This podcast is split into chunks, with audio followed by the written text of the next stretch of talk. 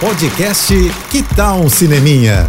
Dicas e curiosidades sobre o que está rolando nas telonas, com Renata Boldrini. E tem filme livremente inspirado na vida de Celine Dion que ganhou trailer essa semana. Se chama Aline, A Voz do Amor. A diretora Valérie Lemercier deixa bem claro que a história se trata de ficção e não documentário. Isso porque o filme já foi alvo de críticas por parte dos irmãos da cantora e a diretora nem mesmo conseguiu autorização da Celine Dion para a cinebiografia. É, idealizou o projeto após a morte de René Angeli, que é o marido da cantora né? A história foca no início da carreira musical dela e também no casamento com o seu empresário, quase 30 anos mais velho. Valérie Lemercier, é, além de dirigir, também interpreta a cantora em todas as suas fases, desde a pré-adolescência até a fase adulta, com a ajuda, claro, de muitos efeitos especiais e maquiagem. Apesar da família não ter ficado feliz com o filme, ele foi indicado a 10 categorias no Prêmio César, que é o Oscar francês, né, desse ano, e foi aplaudido de pé durante a exibição no Festival de Cannes do ano passado. Fã ou não de Celine Dion, depois dessa, acho que você vai querer assistir, né? Aline, A Voz do Amor,